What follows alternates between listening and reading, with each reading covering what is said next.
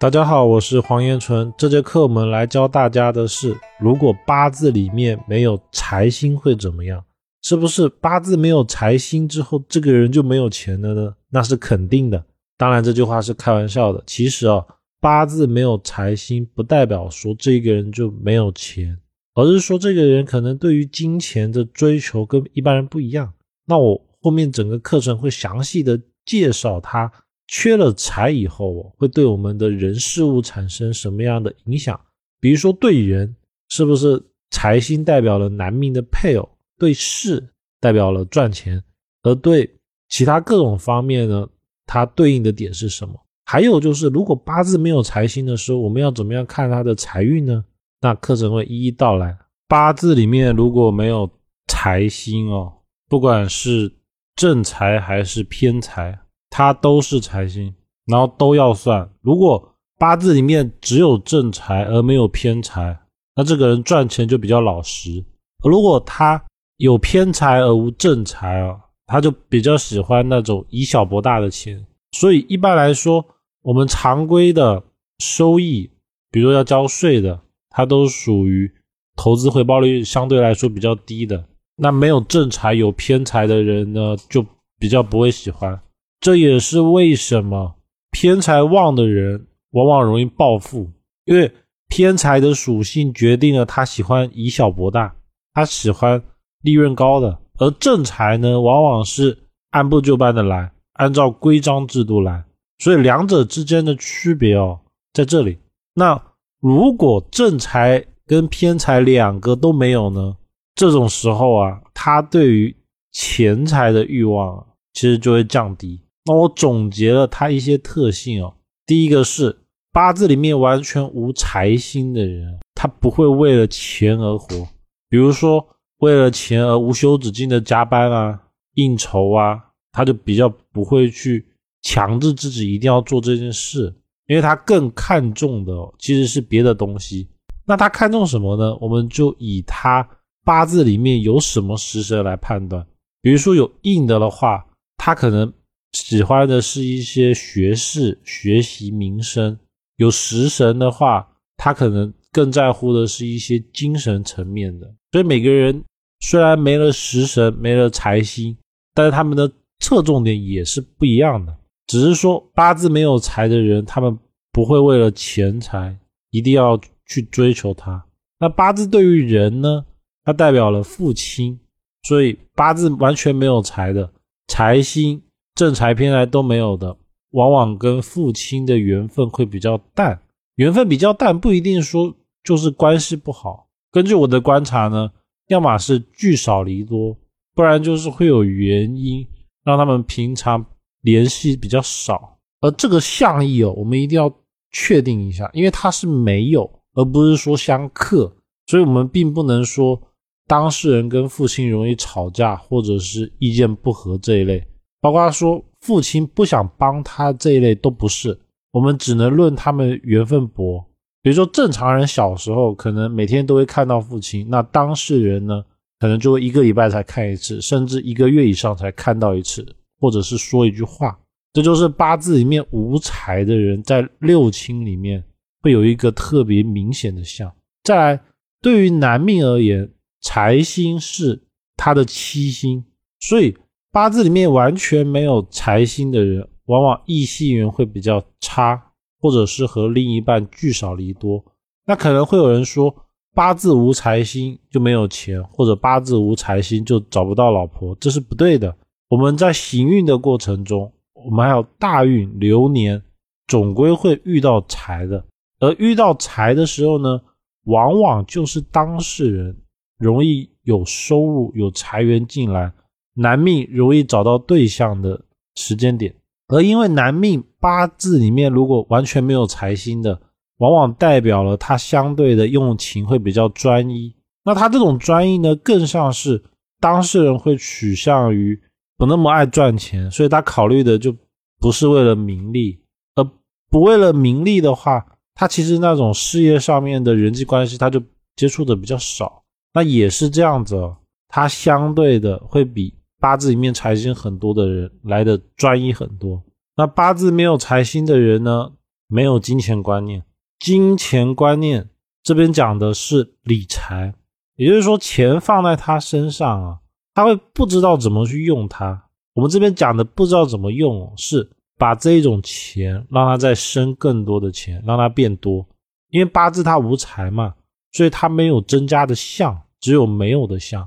这也是八字无财的人容易有个特性，叫做平常会把钱存着，但是会突然之间在某个时间点，他可能特别想要买什么，就一次性的把他的钱花掉很多。这就是八字无财的人的一个很大的特点。所以我们总结啊，其实八字无财会给人一个低物欲的感觉，他的欲望会很低。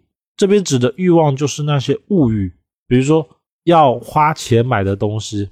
明白了这一点之后，我们就会知道，八字无财的人，他比较不看重买的东西是否价格高不高，他考虑的更多的是实用跟性价比。所以八字无财的，他更偏重性价比，便宜好用，往往是他第一个选择。而正财呢，它往往代表的是合法的收入。也代表了规划，就是我怎么样去规划我的钱，让我的钱得到增值。所以正财旺的，他往往会定一个目标，比如说我今年要存十万块钱，明年要存二十万、三十万，以此类推。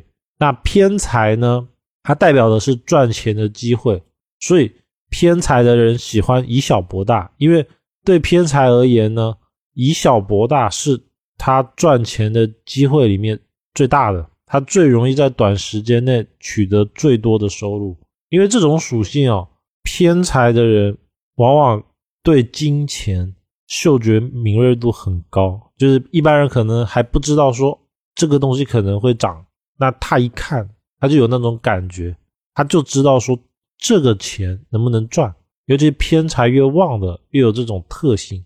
那八字无财哦，就会导致当事人这种。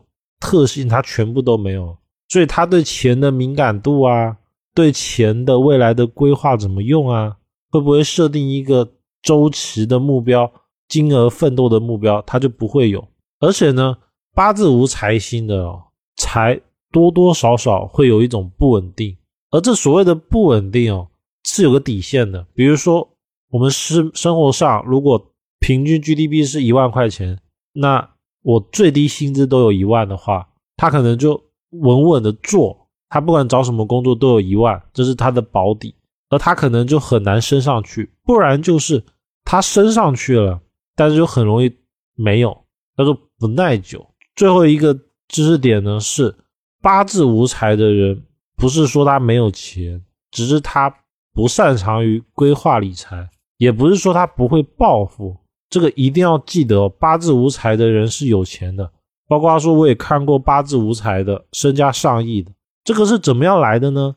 我们重点哦，就是要去分析他的钱是怎么来的。因为我们的生活上的钱哦，还要考虑，比如说家族遗产呢，或者是一些跟朋友赚钱。就是说，他这个钱不是他自己赚的，他可能就是跟朋友一起合伙。可能又机缘巧合，家里面又刚好是这种属性，然后对他的这个事业特别有帮助。他个人呢，可能不需要怎么样去做就有钱了，这个是真的。我确实看过这种命局，当事人哦，其实就扮演着一个像是公司吉祥物的人，他在公司的作用呢，就是让大家联络感情，其他完全没什么作用。而收入收益哦，他占大头。这就是一种命运的安排吧。他个人确实是不善于理财，也没有金钱的观念。他花钱呢，也相对来说比较大方，而且他也不规划钱的。但是他不规划，就有人帮他规划，所以他的团队啊，他的属下，包括他的合伙人，就特别的厉害。他就什么都不用做，然后钱就自然而然过来了。这就是八字无财的人一个很大的特点。所以看八字，我们一定还是要综合分析的。我们不是说看到八字无财哦，就说这个人这辈子完全没有钱了，并不是的。他该到大运好的时候，他就是会赚钱。那八字没有财的时候，我们怎么看财呢？因为他的财星没有嘛。我们一般最重要的是看大运跟流年。如果本命八字没有财的人呢，往往到了大运或者流年，他有正财或者偏财，这种时候呢，他就容易有收入进来，而且往往是增长型的。过了这一段时间之后呢，可能就没有了。第二种叫禄神，它是八字里面的一个神煞。凡是八字有禄神的呢，它叫做先天带财。它所落的宫位哦，比如说年月日时，看它落入在哪一个宫位，往往就代表它那一个宫位会带财给他。所以，比如说禄神，他在年的话，大部分就是家里面会留产业给他，而且这种产业哦，往往是他不需要打理。比如说，可能留了十套房子，然后当事人可能。请了一个中介帮忙打理房子，他只要负责把钱收进来就好了，这就叫做先天带财。第三种叫做食伤，食伤呢，我生者为食伤，就是它是我自己制造生出来的，所以食伤之财叫什么？叫投资之财。而这种投资哦，并不是说他有远见、有规划能力，而是说他可能有那个命，或者是说根据他的。当下的运气点，他投资就能赚钱。还有一点是食伤为子女，所以这种投资之财啊，还包括说他投资的人，也就是说他不是靠自己赚钱，他是靠别人赚钱。食伤呢为属下为子女，还包括了合伙人。那除此之外呢，食伤也为个人的技术，就比如说我个人的才能啊。他靠才能劳动获得的收入，它也叫食商之财。第三种叫官印，官印叫做权力之财。怎么去理解它哦？比如说，我以老师为例子哈，以公家机关，那老师呢，他不重财，因为他没有财财星，所以这个人不重财。但是当他的学士，我们假设他的整个八字的文昌官运特别的好，那他的学士在增长了之后呢？他的权力起来了，自然而然的收益、财富就会增加了。